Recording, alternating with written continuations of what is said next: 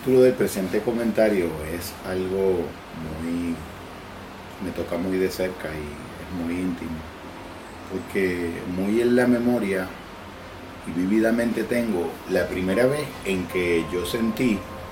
que yo no tenía que estar en, en algún otro lugar distinto del que estaba, ni tenía que ser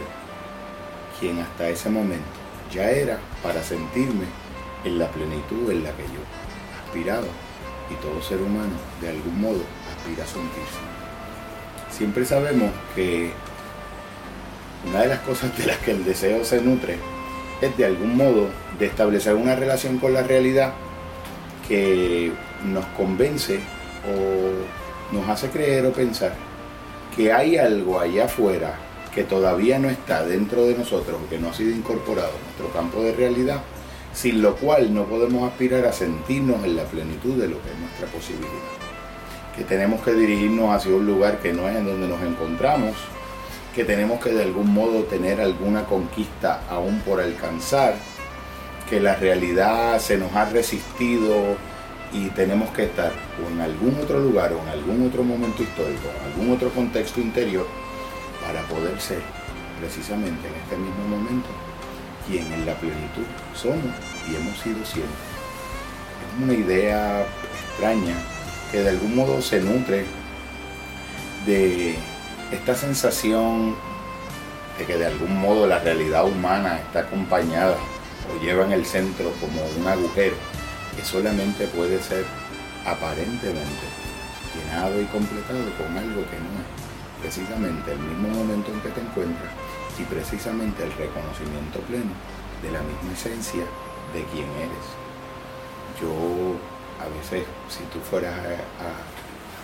si uno fuera a utilizar alguna imagen para representarse la imposibilidad de esa pretensión, yo pudiera preguntarme, por ejemplo, cuántas gotas de agua yo tendría que acumular para hacer un rayo de luz cuántos rayos de luz yo tendría que acumular para poder hacer el pétalo de una flor. Cuántas flores yo tendría que acumular para hacer la realidad de un pensamiento. Y si nos fijamos en ese sentido, eh, el elemento común que le subyace a cada uno de los ejemplos que he dado y que espontáneamente me han surgido como una manera de describir la experiencia, es que en realidad siempre estamos esperando de cualquier manifestación de la naturaleza de las cosas que se presente bajo otra forma o bajo otro aspecto o bajo otra mutación o transformación para podernos llegar a sentir como pudiéramos sentirnos ahora mismo por solo sencillamente aceptar la plenitud de quienes somos.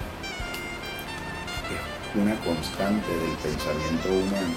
la aspiración a querer ser alguna otra cosa es una constante del pensamiento humano,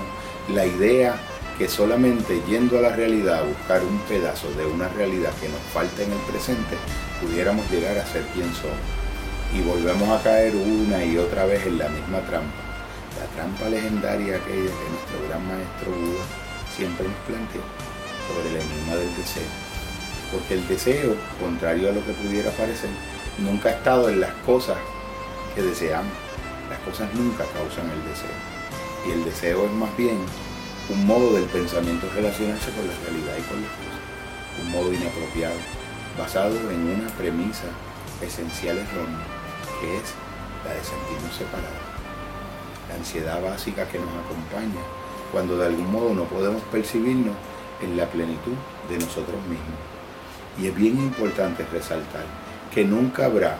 un otro lugar que no sea el lugar en el que nos encontramos, ni una otra realidad que sea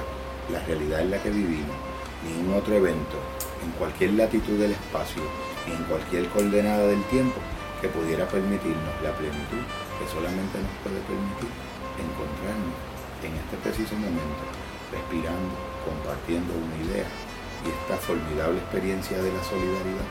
que se puede dar a, a nivel de imagen, sosegadamente entre ustedes que me escuchan y que me aman.